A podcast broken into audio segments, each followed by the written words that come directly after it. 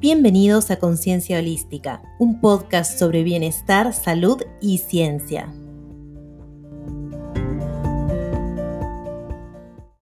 Hola Lorena, ¿cómo estás hoy? Hola, muy bien, pero yo creo que eh, este es un día memorable para vos.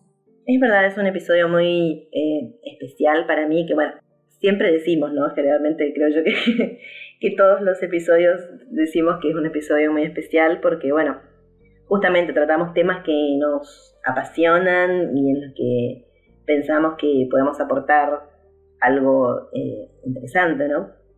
Pero bueno, en este caso eh, es importante, es un tema también muy personal para mí, que es el síndrome de Asperger. Primero vamos a aclarar que este no va a ser un episodio sobre información, que puedan encontrar navegando en la red. Queremos ponernos personales y originales porque de lo normotípico hay demasiado, ¿no crees? Sí, totalmente. no puedo dar, puedo dar fe de, eso. Em, bueno, este episodio se llama Be Normal o ser yo mismo. Vamos a, a ver más adelante por qué, a qué nos referimos con esto. Bueno, el síndrome de Asperger actualmente se encuentra dentro de los trastornos del espectro autista. Em, yo celebro que el término trastorno se esté reemplazando actualmente por la palabra condición. Entonces, en vez de ser TEA, eh, pasa a ser SEA. Em, es una condición, no es un trastorno, no es una discapacidad. Pasa que vivimos en una sociedad que pretende que todos estemos dentro de ciertos parámetros que definen la normalidad, sí, lo que es normal. Y pienso cuánto dolor han causado esos parámetros, el tratar de encajar, el tratar de, pertenecer. Y las presiones sociales son muchas y muy estresantes, estresantes para todos en realidad, pero mucho más para las personas neurodiversas. Y ese es un término, neurodiversidad, que a mí me encanta, justamente porque pone de manifiesto el hecho de que somos todos diversos, somos todos diferentes. Somos parte de un amplio abanico de características que nos hacen únicos. Somos diversos y está bien serlo, sin caer en el terrible dolor de automutilarse ¿sí? Eh, para intentar ser parte de esta normalidad. Totalmente de acuerdo. En mi blog yo comento sobre una experiencia personal en la cual intento destacar la variabilidad de, de las características a las que nos enganchamos los adultos con el solo propósito de pertenecer.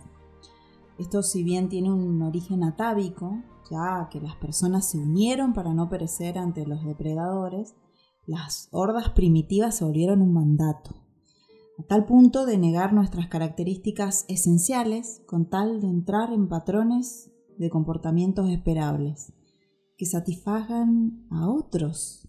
Para mí eso es un horror. Totalmente.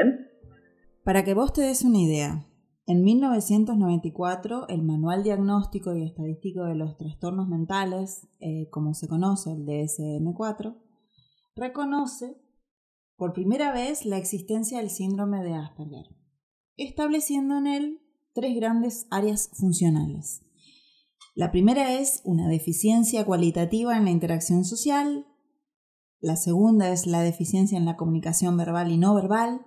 Y la tercera es las alteraciones de comportamiento con un patrón restringido de intereses y actividades y una conducta repetitiva y perseverante.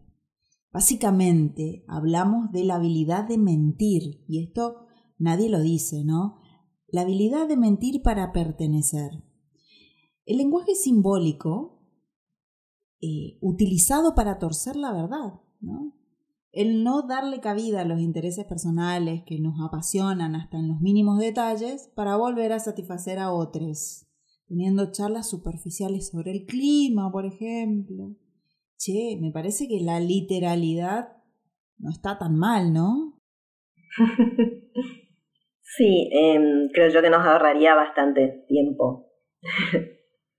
Saltear las, las, estas eh, conversaciones superfluas y demás a mí me parece, a mí me, pasa muchas veces que, mm, bueno, sorry, perdón si alguien eh, que escucha esto eh, pasó por esta situación conmigo, pero muchas veces cuando me preguntan, ¿cómo estás? Eh, hola, ¿cómo estás? Yo respondo bien y no pregunto, ¿y vos? Porque en ese momento soy 100% sincera de decir, no es que no me, no me importe cómo estás vos, como para repreguntar, pero no me interesa la, esa charla superflua de, ay, estoy bien, pero viste el clima y qué, qué sé yo. Entonces, muchas veces para hacerla corta, yo, hola, ¿cómo estás? Yo respondo, bien, y ahí se termina. Claro. para ahorrar todo eso. Para la, profundidad, para la profundidad, más vale te invito a una cerveza y conversamos en profundidad. Claro. Sí. Pero no en una esquina. Claro. Pero sí, esa, esas interacciones eh, que se, se, hacen solo por convención, ¿no? Porque también, si vamos al caso, eh, muchas veces, o sea, uno siempre dice, sí o sí, decís que estás bien. Y muchas veces no es, no es real. Entonces, me parece bastante eh, superfluo esa costumbre de preguntar cómo estás sin esperar la sinceridad de que el otro diga, no, y la verdad que estoy re mal, che, no sabes lo que me pasó. Eh, se pregunta por convención y se espera una respuesta por convención, ¿no? Ahora, nótese este concepto que dice, buen dominio del lenguaje, aunque este es con frecuencia pedante, con empleo de términos rebuscados o excesivamente formales y con un tono de voz monótono en muchas ocasiones. Suele ser, suelen ser torpes en su coordinación psicomotriz, lo que no es habitual en el autismo. Es frecuente que se interesen por uno o varios temas que pueden variar a lo largo del tiempo, por ejemplo, los planetas, los dinosaurios, el antiguo Egipto, acerca de los cuales buscan y leen continuamente, hasta llegar a acumular una cantidad de información realmente asombrosa que les puede convertir en auténticos expertos en la materia. Justamente Asperger le decía a los pequeños profesores. ¿sí? A ver, con este semejante concepto, ¿te parece que lo desgranamos para ver qué onda? Dale, dale, vamos, paso por paso. Dice, dominio del lenguaje. Bueno, hoy en día eso ya es un montón porque la mayoría no domina el lenguaje por ¿Qué te parece a vos? Me parece, sí, es verdad que se va perdiendo, ¿no? El, dominio del lenguaje, tristemente se, va perdiendo. Em, pero sí, me parece acertado.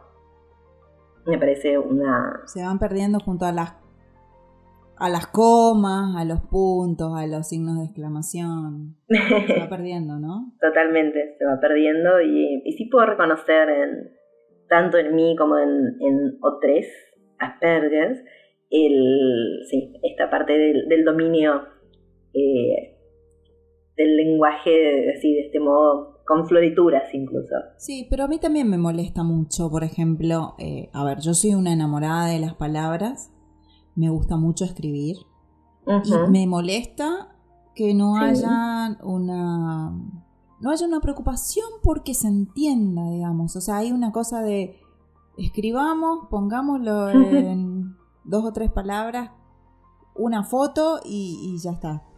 No hay, no hay un uso del lenguaje este, con toda su expresión, con toda su tonalidad, con toda su, su floritura. ¿no? Por eso renegas, por eso renegas de la del límite de palabras de Instagram. Totalmente. y por eso, bueno, es, más idóneo el formato blog, ¿no? Sí, por eso me tuve que hacer mi blog y bueno, ahora estoy re feliz, súper contenta porque puedo poner todas las palabras que yo quiero. Pero bueno, pero el dominio del lenguaje, a ver... Eh, sí. Es, algo de que no, no, no es del solamente del espectro, ¿no? tiene que ver con, algo más. Yo no, no, estoy muy de acuerdo con esto de decir, bueno, no, si tiene un dominio del lenguaje, ya tenemos el punto uno del Asperger, no sé. Claro, me parece que son, o sea, más allá de que eh, está bien, es por ahí la clasificación eh, clínica, eh, me parece bastante estereotipado, ¿no? En general, son características bastante estereotipadas, pero bueno,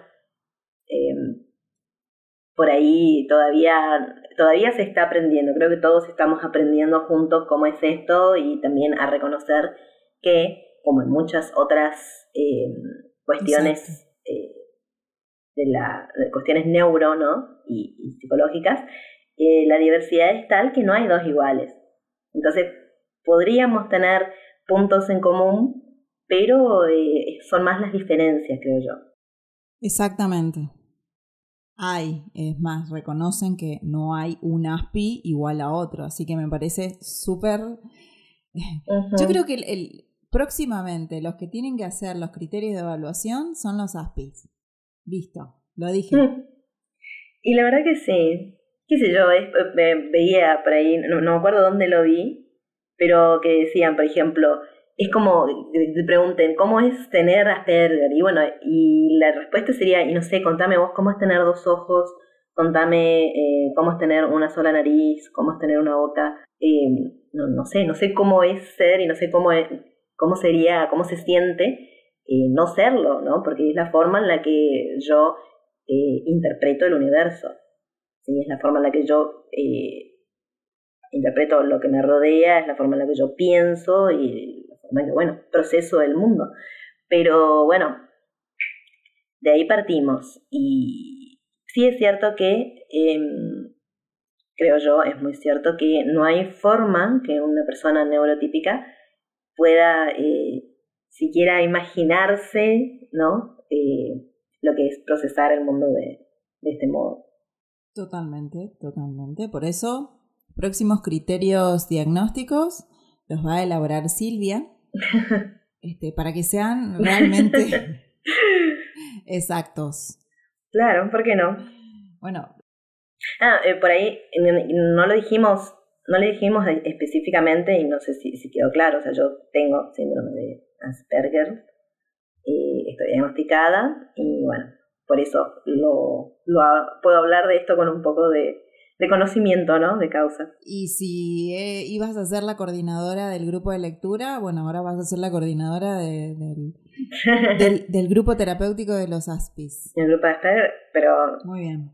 Me encantaría, ¿eh? O sea, sí, sí, sí, más allá de, de, de, de que quede así en decirlo así al pasar, la verdad me gustaría, así que... Lo harías perfecto. Vamos a ponernos en campaña. Lo harías perfecto, ¿no? Ay, gracias. Bueno, ahí, ahí viene otra de las características. Pedantes o formales. Perdón. Se llama hablar correctamente. O sea, es mucho más aceptable escuchar un arre o eh, ver escrito un arre, que yo todavía no lo alcanzo a entender, eh, que esta cuestión de la pedantería o, de la formalidad en, no solamente en, la forma de hablar, sino que también son em, muy honestos con lo que ven de ustedes mismos. O sea, eh, yo sí soy inteligente, por supuesto, soy inteligente. Eh, voy a ser la coordinadora del grupo, por supuesto, voy a ser, y, de hecho soy voy a ser muy buena. Y no lo están diciendo por pedantería, lo están diciendo porque realmente es, una, es un proceso de aceptación eh, mucho seguramente debe haber alguna conexión neuronal ahí que está haciendo toda la fuerza. De hecho, no nos vamos a meter en ese tema hoy, pero lo vamos a abordar en otros capítulos porque puede llegar a ser muy aburrido. Este, Pero hay una explicación súper lógica este, de, del por qué hay una aceptación mayor de sus características que no tiene que ver con una, con una pedantería, digamos, ¿no? Tiene que ver con que hay una mayor aceptación. Esto soy, esto lo muestro, ¿sí? Sí. Claro, y también eh, quizás una mayor, eh, sí, naturalidad, ¿no? Para, para aceptar, como vos decís, eh, como es uno. Y también pasa, em, creo yo, que en este mundo de la normalidad y de lo normal, así como, como te decía hoy, se aceptan, hay ciertas convenciones sociales, como esos saludos totalmente superfluos y vacíos de contenido, eh, también está aceptado, lo que es aceptado socialmente es una falsa humildad. ¿no? Una noción de falsa humildad. Totalmente. De que si, por ejemplo, eh, vos decís, ay, serías muy buena haciendo eso, eh, yo tendría que decir, ay, no, en serio, ¿te parece? Ay, no sé, mm, dudo. O decir, no, no, no soy tan bueno en esto, soy una más. Eso es lo aceptado socialmente. Está aceptado socialmente eh, no tener confianza en uno mismo, eh, o si la tenés, ocultarla, ¿no? Sí. Y por ahí el va por otro lado, por un, lado de mayor, eh, como decís, autoaceptación y, decir, sí, soy esto, punto. No, más sinceridad también. Sí, más sinceridad, no, no esa falsa humildad, no esa cosa de, ir escondiendo. O sea, pienso que soy súper inteligente, pero digo otra cosa. A mí me parece que está buenísimo. bueno, em, este es el que más me molesta. A ver. Tono de voz monótono. Bien. No. Todos aprendemos a hablar por imitación. Y en cuanto a la emotividad en la enunciación, bueno, ya sin palabras, como dije. Claro. Eh, hoy por hoy, la emotividad, o sea, más de uno tendría que ir a clases de declamación, este, la que iba mi, mi abuela, mi mamá. Mi mamá, sí, eh, más de uno tendría que probar por ahí, a ver, el tema de la, de la entonación. Y eso, la verdad, eso a mí también me, de las características estas, a mí, hasta bien, a vos te molestó, a mí me, me descolocó, porque no, no sé, no, no la reconozco en, en nadie. Si vamos al caso, pongamos un ejemplo eh, muy en boga en, en, este momento, que es Greta, Greta Thunberg, ¿no? Y ella tiene Asperger y nadie que la escuche hablar puede decir que tiene un tono de voz monótono, por ejemplo. Totalmente. Y que no hay emotividad en, su, discurso, por favor. Te pone la piel de gallina ver sus videos, verla hablando a ella, de lo que le apasiona, porque justamente si, si partimos de la base de lo fundamental y lo eh, fundacional que es eh, la pasión para el Asperger, eh, se habla desde la pasión, desde, desde el puro corazón, entonces no, no sé dónde, dónde entraría Em, esta monotonía en la voz. Bueno, eh, es justamente esa pasión es donde se vuelca en otro de lo que es los intereses específicos y los que leen continuamente. Ahí entramos más de uno, te digo, ¿no? Sí. A ver, hablemos de la mayoría de los científicos y de los frikis como yo, por ejemplo, que se apasionan con temas específicos y que se leen todo y que buscan toda la información y que papers. Eh, la pasión que hoy está tan vapuleada, que hoy está como inexistente, ¿no? Sí. Esto de entrar en la norma como que de nada me interesa, hay una apatía muy fundamental en, en las personas yo recibo muchas personas que no tienen idea de cuál es su vocación, cuál es su pasión, cuál es su misión. Claro. Eh, de esto lo hablamos. Sí. Eh, como algo estándar, ¿eh? Sí, sí, sí. Entonces, yo, esto es otra cosa que me molesta, o sea, cuando uno ah, ve que hay una pasión en intereses específicos, no importa si sean los dinosaurios, los trenes, los aviones de la Segunda Guerra Mundial, eh, Egipto, eh, yo era una fanática de Egipto. Ajá. Bien. Capaz que no es un tema de conversación para una, para una piba de 15 años y no. Capaz que no. Sí. Este, pero, pero es, la pasión está vapuleada, está, está defenestrada. Está defenestrada, pero... Parece que, deberíamos enaltecerla un poco más. Sí, es cierto. Pero en esto vos sabés que un poco yo concuerdo, porque eh, por ahí es una de las eh, por ahí grandes diferencias que reconocí siempre entre, entre yo y los demás.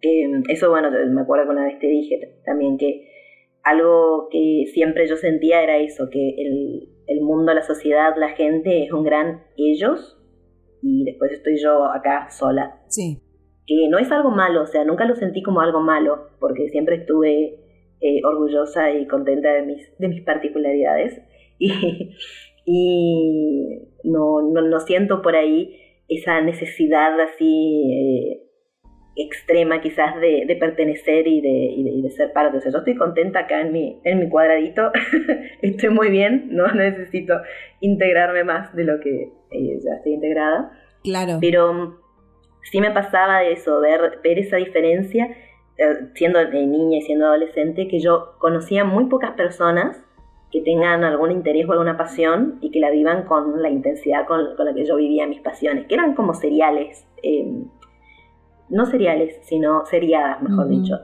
Em, porque tenía así por temporadas, ¿no? Bueno, o sea, los animales no, los animales y la naturaleza es mi, gran pasión, eh, desde el primer momento hasta, hasta el último momento va a ser esa mi gran pasión. Pero tenía así cosas eh, por temporadas que me agarraba. Por ejemplo, una temporada eh, se me dio por la heráldica. Entonces, eh, imagínate yo a mis 10 años eh, enloquecida con la heráldica, con los escudos y los significados y la historia de los apellidos. y hablando del, de, oro en campo de gules y cosas así. obviamente es un, un interés totalmente eh, aislado y no, hasta el día de hoy sigo sin, sin haber conocido a alguien que le interese la heráldica, ¿no? Pero, por ejemplo, eso. Em, y muchos otros intereses así muy particulares y diferentes. Genial, genial. A mí me encanta. Yo creo que podemos ir por la pasión tranquilamente sin sentir que esto es un criterio de diagnóstico. Yo creo que esa es una es una de las fortalezas que tiene el Asperger eh, me encanta, me encanta, me súper identifico. Volviendo a Greta, por ejemplo, es una, una de sus principales características, ¿no? La, la, justamente su pasión, la pasión Asperger es lo que eh, la lleva a ella a ser tan, tan tenaz y tan inclaudicable en su objetivo, ¿no? De, de salvar al ambiente, de salvar al mundo. Por ahí fui pedante, me puse inclaudicable, o sea, ¿quién dice inclaudicable? claro. Ahí tenemos una palabra aspi. Bueno, eh, yo creo que ella dice que el Asperger es su superpoder, así que listo. Totalmente, totalmente. Tenemos superpoderes y tenemos una superheroína. Aquí hay otra que dice, torpes en la coordinación motriz Ok. Yo viví con gente alta casi todo, toda la vida, ¿no? Es, es, que como que para mí pasa desapercibido ese tema. Aparte yo soy terrible en los deportes, eso habla de mi nula capacidad para la coordinación. Así que, contame qué, qué opinas de esto. Sí, en eso sí me, siento 100% identificada. Em, yo soy, yo, yo yo percibo que no tengo mucha inteligencia espacial, digamos, eh, no, no, por ahí no mido las distancias, me vivo chocando con todo, me vivo chocando con todo. puertas, mesas, eh, marco de las puertas, pues como que pienso que voy a pasar por el espacio y de la, del marco de la puerta y no, me llevo el, hombro, ¿viste? Pues, me llevo la, el marco de la puerta con el hombro, eh, cosas así.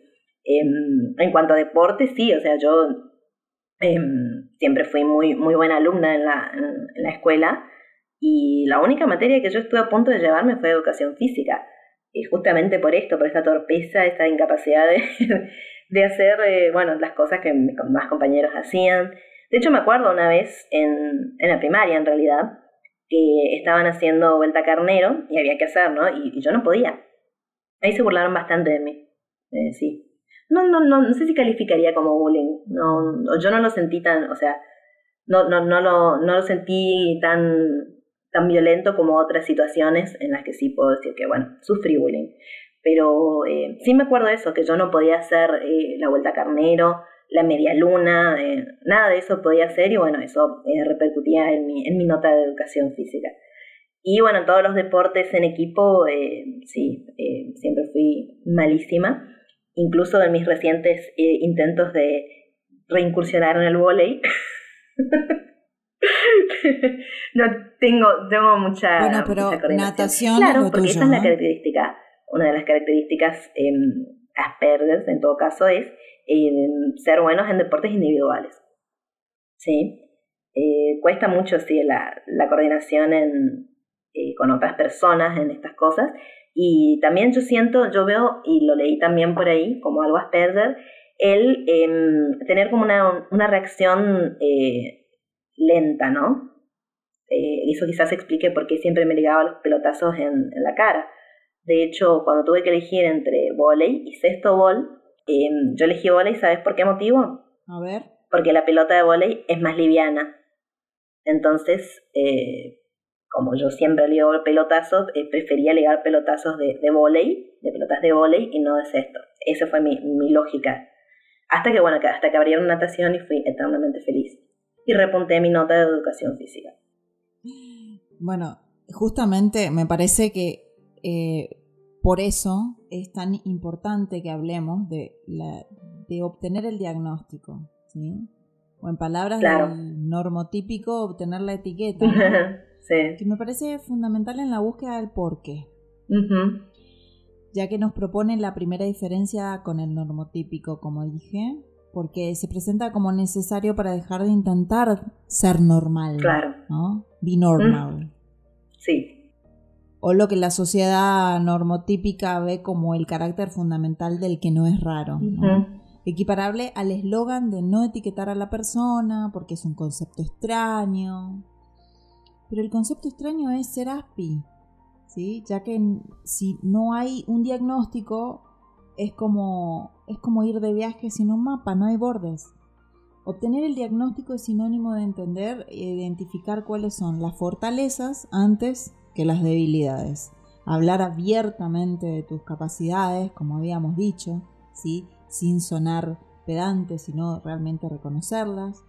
Y por sobre todo poder tener referentes identificatorios con otras personas también con Asperger que se diferencien del espectro autista con el cual generalmente se les confunde.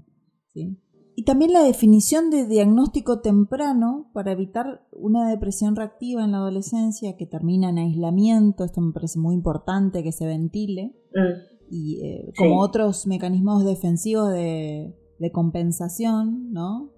como el escape hacia la fantasía, la negación o la mm. arrogancia, o lo que es peor, la imitación, que los deja exhaustos y los aliena a una sociedad que no hace ni lo más mínimo para comprenderlo. Hmm. ¿A vos qué te parece? Me parece, eh, sí, concuerdo en todo lo, que acabas de decir, porque bueno, yo tuve mi diagnóstico hace un par de años, o sea, en mis 30.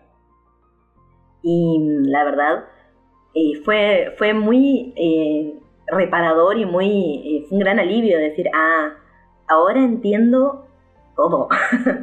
Pero la explicación a a 10 millones de situaciones eh, que viví a lo largo de toda mi vida, ¿no? y bueno, si bien, bueno, una de las principales diferencias en, el Asperger entre eh, varones y mujeres es que en mujeres es como un poco más sutil, ¿no?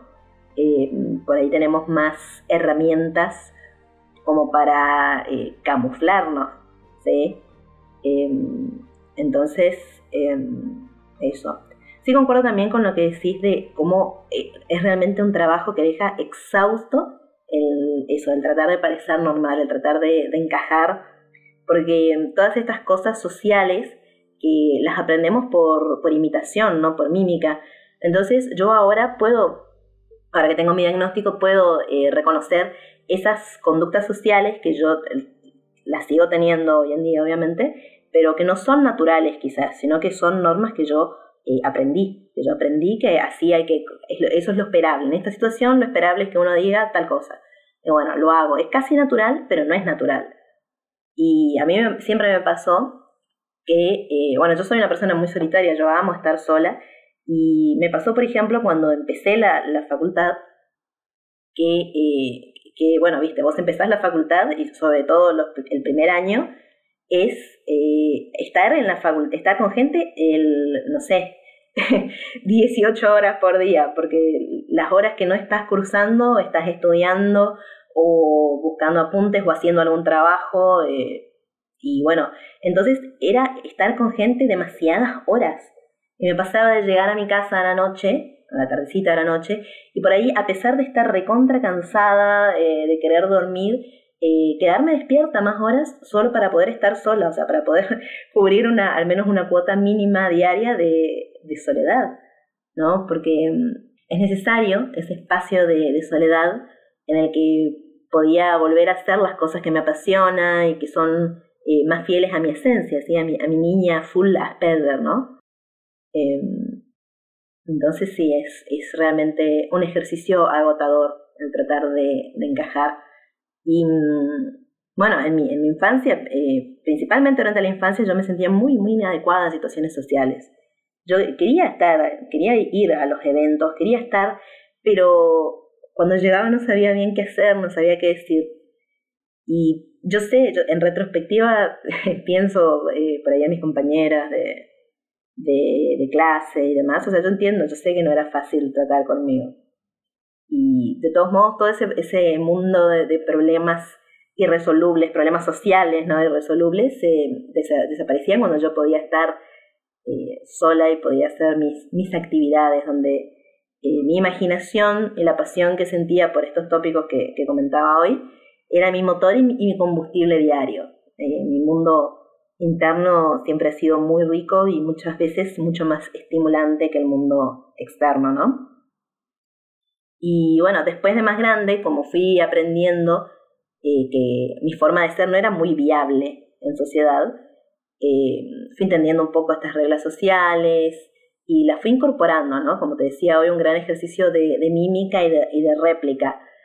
Em, pero bueno, eh, nunca dejé, no es, no es que, o sea, nunca llegué a esta cosa de, de cambiar mi forma de ser, mi forma de mostrarme o de automutilarme, eh, no físicamente, sino y de cercenarme las pasiones o las cosas que me gustaban, ¿no? Eh, me mantuve fiel a mi esencia Asperger, pero sí pude ser cada vez el tiempo un poco más sociable, ¿no? por ejemplo, algo que yo siempre, em, una de las situaciones que más ansiedad me generaba era conocer a alguien, o sea, estar hablando con alguien nuevo, alguien que no conozco. Era, ay, por favor, que no, no, no te explico, una especie de mini ataque de pánico interno y de, y de decir, ay, no, ¿qué digo, qué digo, qué digo, qué digo? Y, y no se me ocurra nada para decir, decir, ay, está esperando que diga algo y no puedo decir nada, pero ¿qué digo? Y bueno, una, una situación, eh, no, tremenda. Eh, hoy en día, eh, si tengo más o menos interés en conocer a la persona y si tengo ganas de hacer el esfuerzo, puedo hacer esa, esa charla banal sobre el clima, sobre el pronóstico y, y demás, ¿no? Total, después las relaciones em, que son, eh, o sea, se dan naturalmente, ¿no? bueno, como en todo el mundo, eh, calculo, eh, las relaciones que son significativas y en las que las dos personas tenemos algo para aportar, se van dando naturalmente, ¿no? Se va fluyendo sin necesidad de, de hacer esos, esos esfuerzos sobrehumanos para mí. Sí, yo creo que lo, importante es la honestidad en las relaciones. Yo creo que sobreviven las relaciones que son extremadamente honestas, cosas que a vos te cierre realmente. Fíjate vos qué loco, ¿no? Porque debería cerrarnos a todos, ¿no? Era, no, las amistades tendrían que, estar basadas en eso, en un, en un, no solamente en un trato de cordialidad, sino en un trato de honestidad, decir, este, vos me aceptás y yo te acepto por, por lo que somos en realidad, ¿no? es sí, la importancia, o sea, para mí fue crucial el tema del diagnóstico, porque más allá de lo que veníamos, lo que venía comentando, que era la parte eh, social, también em, me ayudó a entender por qué cosas que para la mayoría son fáciles, son naturales, eh, a mí me resultan irrealizables eh, e incapacitantes incluso. Pero bueno, son pequeñas cositas que las voy, las voy conquistando eh, diariamente, ¿no? Y también es la explicación de por qué cosas que para los demás son muy difíciles, eh, para mí son fáciles. Sí, a mí me parece que, a ver, acá yo me declaro en una opinión personalísima, ¿no?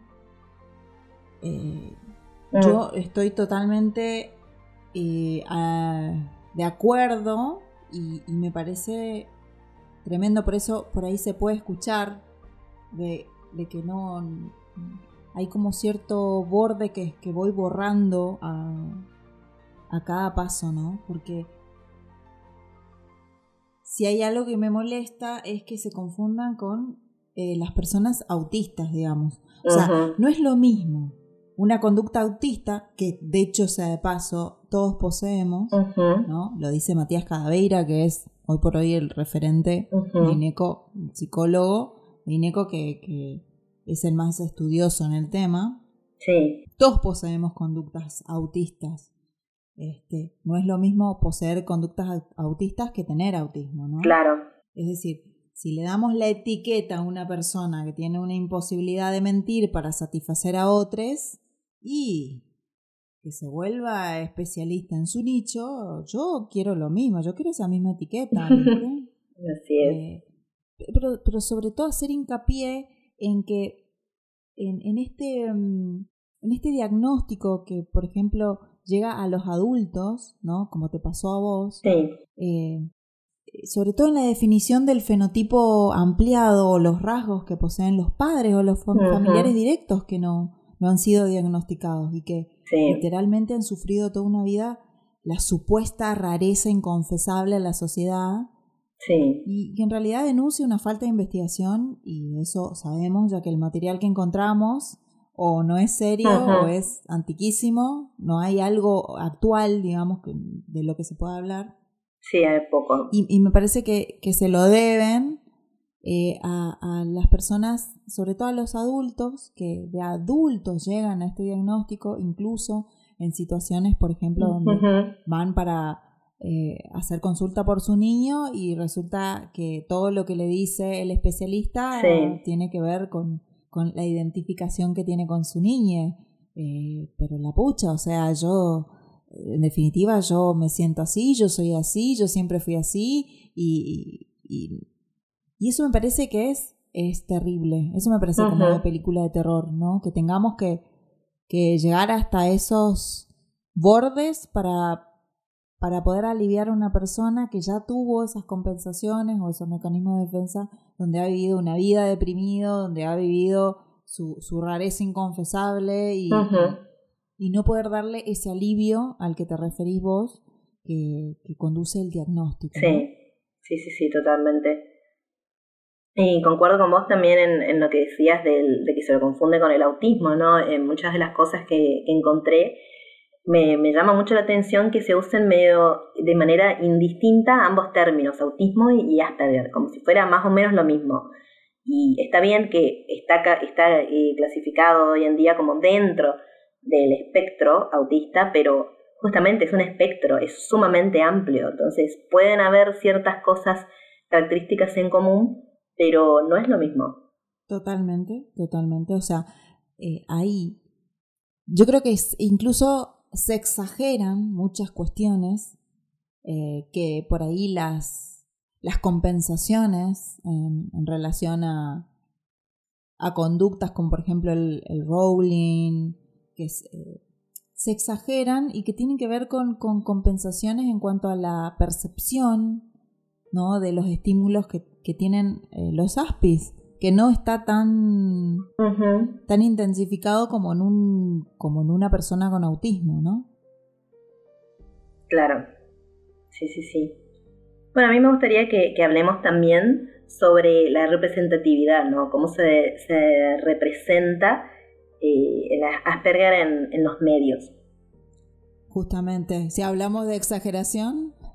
Sí, si hablamos de exageración, tenemos que hablar de Sheldon Cooper, ¿no? De, The Big Bang Theory. Em, es una serie que a, mí, bueno, no, no, no, no me fue muy fácil conectar con esa serie. O sea, la veía mucho, eh, principalmente en las primeras temporadas, después le, perdí el hilo. Pero, mm, porque bueno, ser una serie de científicos nerds, eh, era eh, obligadamente, digamos, la tenía que ver, sí o sí. Y vos sabés que a mí Sheldon siempre me despertó sentimientos encontrados. ¿Sí? Yo, bueno, algo que a mí me encanta es, me encantan las series, me apasionan mucho, me gustan más generalmente las series que las películas. Y yo siempre amo buscar información sobre tanto de los actores, los escritores, los directores, yo busco todo, ¿no? Y entonces yo eh, había leído, mucho antes, muchos años antes de tener mi diagnóstico, ¿no? Muchos años antes de tener mi diagnóstico, ¿no? Em, yo había leído ¿sí? que este personaje tenía características porque nunca, nunca confirmaron el diagnóstico, ¿no? Pero que tenía características similares a, a Asperger. Y siempre me pareció un personaje muy caricaturizado, muy exagerado, y había algo que no me cerraba. Y en algún punto, muy, muy interno, muy profundo, incluso me llegaba a ofender un poco eh, lo que veía de él, ¿no? Es una opinión muy personal, Eh, yo sé que en general ayudó a visibilizar el Asperger y ayudó a que más gente pueda entender de qué se trata, eh, incluso mediante esta exageración extrema que, decíamos, ¿no? Em, incluso hay un paper, un estudio de febrero del 2019, em, en el que se muestra que Sheldon ayuda a personas eh, con Asperger o con problemas de, en la sociabilización porque bueno, hace que estos reconozcan, se reconozcan, reconozcan similitudes entre ellos y Sheldon. Esto no implica empatía, ¿no? Es un concepto diferente. Es simplemente reconocerse similar. Y eh, decía que, bueno, eh, como hay estas situaciones sociales generan tanta ansiedad, por ahí el hecho de ver una persona similar a uno pasando esas situaciones es como una forma de, de entrenar y de exponerse a esas situaciones sociales sin eh, toda la ansiedad que genera eh, vivirlas uno mismo. Entonces, eh, hablaba de eso, de esa, ese paper hablaba de mm, que está bueno que este Sheldon y otros personajes ¿no? del espectro para poder ayudar a las personas que, que, por ahí todavía no están diagnosticadas a, bueno, a exponerse a estas situaciones sociales y también aumentar la visibilidad. Pero ahí es donde yo vuelvo a tener sentimientos encontrados, ¿sí? Porque como decía, Sheldon me resulta sumamente estereotipado. Y, por ejemplo, había, la otra vez encontré un tweet que eh, dice lo siguiente. Era un testimonio, ¿no? Decía una persona. Estoy trabajando en un bar y en la mesa de al lado hay tres minas. Una cuenta sobre un compañero de su hijo con Asperger. Y dice, ese nene es como Sheldon, el de la serie de los nerds. No tiene empatía y no entiende el no. El tweet finaliza con una hermosa reflexión que es, la desinformación es la madre de todos los prejuicios. Pero fíjate vos cómo en ese caso... De terror. De terror, sí, la verdad fue muy, muy indignante leer esto. Pero fíjate vos cómo en este caso, en vez de, de, de ayudar al conocimiento, de decir, no, bueno, es una persona, es un nene normal, digamos, eh, todo lo contrario. ¿sí? Ayuda, el estereotipo ayuda Em, a, fortalecer y a fundamentar, incluso y a avalar el prejuicio. Sí, aparte, ¿desde cuándo está mal ser, ser nerd? Claro. Sí, sí, desde el vamos ya lo decía, ya lo decía de manera despectiva. Nosotras aplaudimos toda la, la, la, a la comunidad geek, digamos, porque nos sentimos súper identificadas, pero eh, me parece un error que una madre hable de esa manera. Totalmente, porque eso es lo que le enseña, bueno, lo típico, ¿no? Eso es lo que le enseña a su hijo y su hijo se relaciona con su compañero Aspi de, desde, ese, desde ese prejuicio, ¿no? Tremendo. Entonces, bueno, otro, otro ejemplo, algo similar me pasa con em, el personaje de Jimena Cardi en esta serie actual eh, Separadas, ¿no? A mí me resulta totalmente aniñada y no sé, también estereotipada de otro modo. De todos modos, sigue siendo una opinión muy personal mía. Em, sé que otros aspis se sintieron de la misma forma, pero también sé, también leí que se lo considera como una representación positiva y que hay incluso muchas mamás de chicas aspis que eh, ven a sus hijas reflejadas en ella. No sé, eh, supongo que serán eh, niñas aspi, ¿no? Y adolescentes. Porque a mí lo que me hace ruido es que un personaje adulto sea representado tan, tan aniñado. Y em, tampoco me gusta que, por ejemplo, el, personaje de la hermana de ella se, esté, se disculpe con la gente por el comportamiento de la hermana. Ay, disculpa, pasa que ella es, especial. Y mm, no sé, me parece un poco, me resulta problemático, ¿no? Em, eso. Sí, es, una palabra aparte que ya no se usa más porque está totalmente condenado a esto de, hmm. no, ella es especial. ¿sí? O sea, en, en algún momento en la, en, la, en la serie tienen que empezar a hablar de ella es Asperger o tiene un diagnóstico de Asperger o es la condición de ella, o sea, eh, no, es especial. Claro. Me parece que es una burla, me parece que deberían Mm. como otra vez hablando de, de- de las formalidades, me parece que se deberían poner un poquito más formales, ¿no? Los de Polka. Sí, sí, totalmente. Eh, pero bueno, Digo, si la idea es visibilizar, ¿no? sí, la idea es, claro, ese es el tema, que en, en esta idea de visibilizar y demás, eh, no sé qué tanto, por un lado, bueno, obviamente, eh, como te digo, hay eh, devoluciones que son eh, positivas, pero por otro lado también, eh, lo mismo que con Sheldon, me parece que terminan reforzando el prejuicio, reforzando el estereotipo y el prejuicio que viene asociado a él. Así que no sé, como te digo, tengo sentimientos encontrados. Sí es bueno, sí hay que resaltar que es uno de los pocos personajes femeninos, ¿no? Porque generalmente se trata de el, bueno, Sheldon o un personaje similar a Sheldon, el, el niño genio eh, que no sabe sociabilizar con sus compañeros, ¿no? Eso es lo que se muestra del Asperger en, en los medios. Entonces también es cierto que está bueno que en este caso sea una mujer. Justamente lo que dice, lo que dice Matías Cadaveira en, en una de las entrevistas más actuales que le hicieron el 18 eh, de febrero, eh, fue que dijo, o sea, hay también un prejuicio de que todos los Aspergers son eh, genios y no es así. Lo que pasa es que se, eh, le ponen tanta pasión, tanto ahínco, son tan estudiosos en los temas que realmente les interesan y justamente puede ser que eso eh, recaiga en una carrera, como por ejemplo en la entrevista que le estaban haciendo había un chico que estaba estudiando medicina, por ejemplo, ¿no? De que coincida el interés con la vocación, ¿no? Y que la vocación recaiga en una Claro. por ejemplo, ¿sí? También está un poco, si quieren visibilizar, hay, hay que hacer ciertas definiciones, ¿no? Como decir, no, es, eh, todos los Aspis son Sí. Sheldon, me parece como que es súper negativo también. Como te digo, termina reforzando el estereotipo. Y hay estereotipos, como vos decís, hay que son eh, extremadamente positivos, como el de Greta, por ejemplo, ¿no? Ah, sí, por supuesto. Sí, sí, sí, ella es un, la verdad, eh, es un ejemplo positivo. Si bien, eh, fíjate vos que parte del, el- de la gente que la, que la critica, porque viste que, bueno, hay una especie de negacionismo en cuanto al cambio ambiental que eh, a mí me sigue sorprendiendo mucho y me sigo sin entenderlo, cómo se puede negar Mm. algo tan, tan Ujú. obvio. Em, pero bueno, eh, incluso ella sufrió bullying en las redes.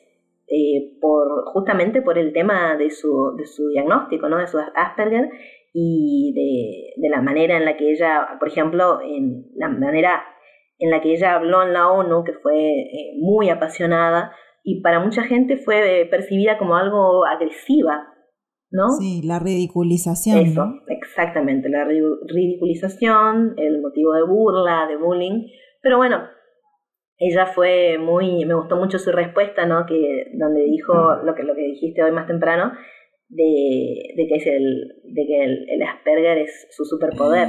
Sí, y real, realmente. Creo que ahí con eso ella desactivó todo, desactivó toda posible eh, burla. Realmente, y, si- y si los, las personas que conocen a Silvia saben perfectamente que también es su superpoder, así que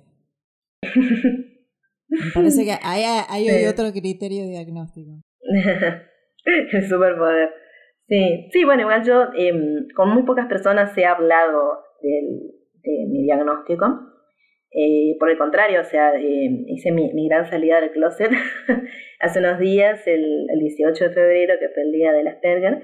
Y bueno, en la cuenta de Instagram de nuestro podcast, eh, ahí hice un post alusivo al tema y bueno, ahí lo, lo dije. Totalmente. Yo creo que es, es, a ver, hay una impresión cada vez más aceptada de que se trata de una condición mucho más frecuente de lo que pensábamos. Es Claro, imprescindible que haya una mayor investigación ¿no? del síndrome, que conduzca a la elaboración de protocolos de tratamientos consensuados que ayuden a, estos, a estas personas en el proceso de integración sociolaboral y, y mitiguen las dificultades asociadas a la condición, ¿no?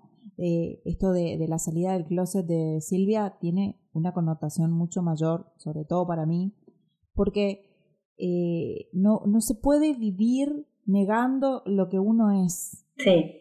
No, yo trabajo, tengo una pasión por, por generar cada vez más aceptación en, en relación a la esencia de la persona.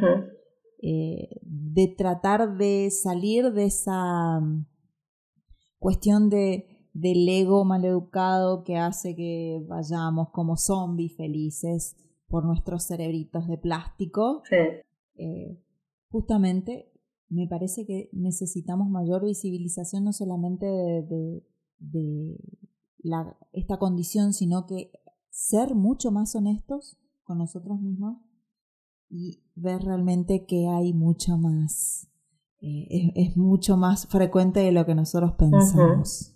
Sí, y la importancia que vos, o sea, me parece muy importante lo que decís en cuanto a los protocolos de diagnóstico, también eh, considerando esto que decíamos hoy, que en mujeres eh, pasa mucho más desapercibido, ¿no? Entonces, em, por ahí en varones, que es algo más marcado, que donde los padres realmente ven la necesidad de, buscar ayuda y de buscar un diagnóstico, pero en el caso de, las nenas, como también era mi caso, no, había nada malo, digamos, no había ninguna dificultad así que amerite una ida al médico, al psicólogo, eh, buscar un diagnóstico.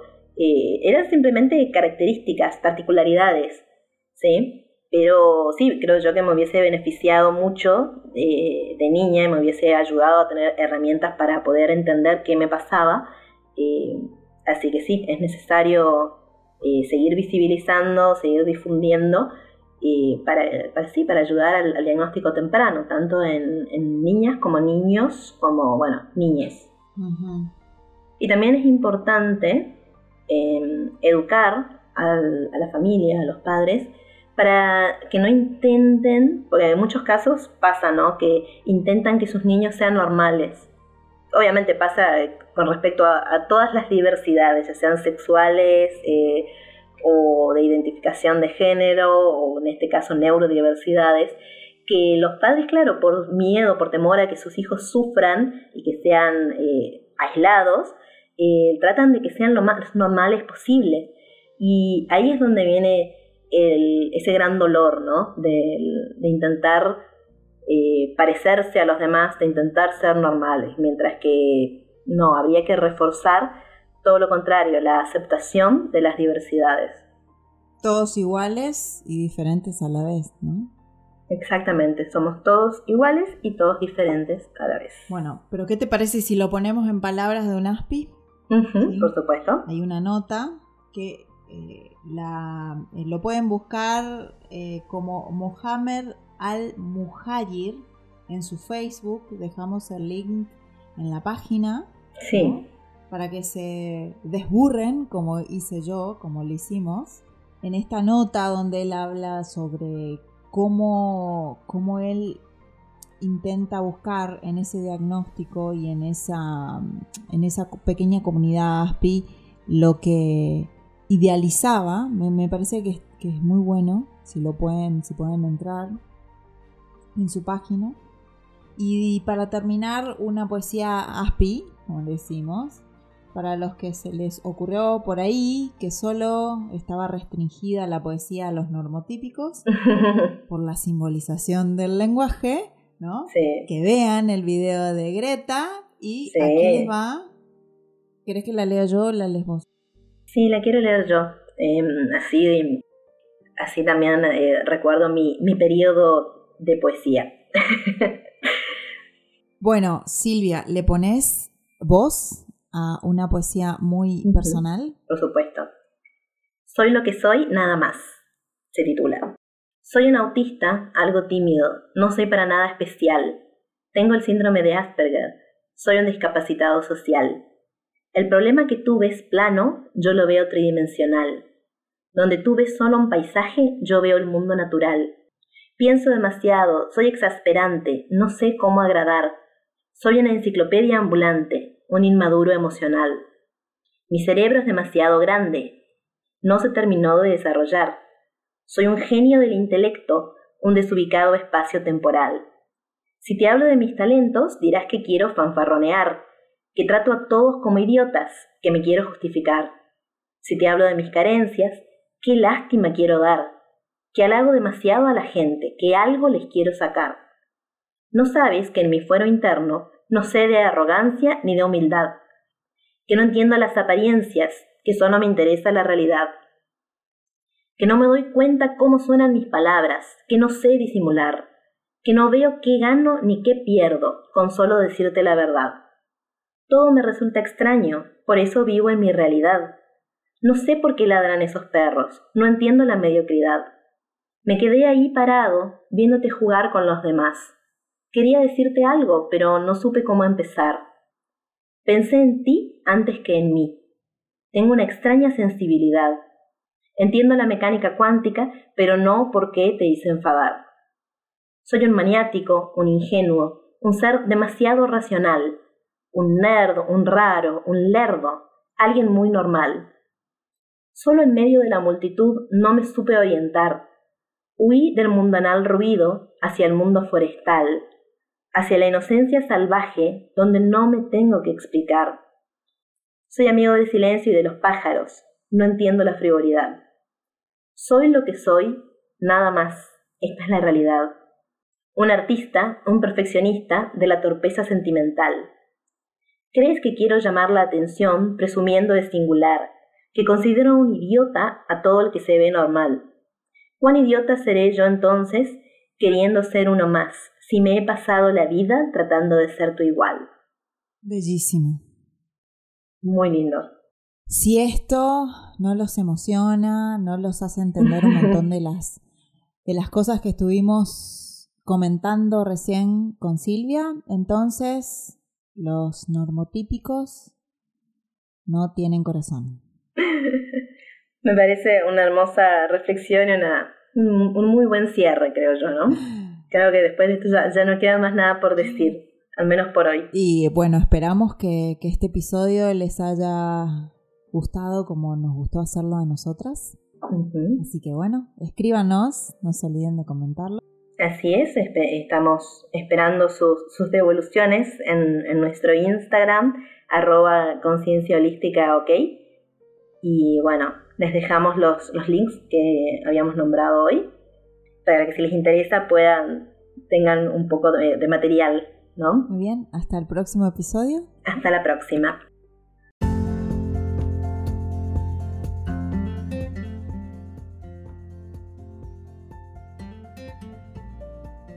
Esto fue Conciencia Holística. Seguimos en nuestro Instagram, arroba conciencia holística ok.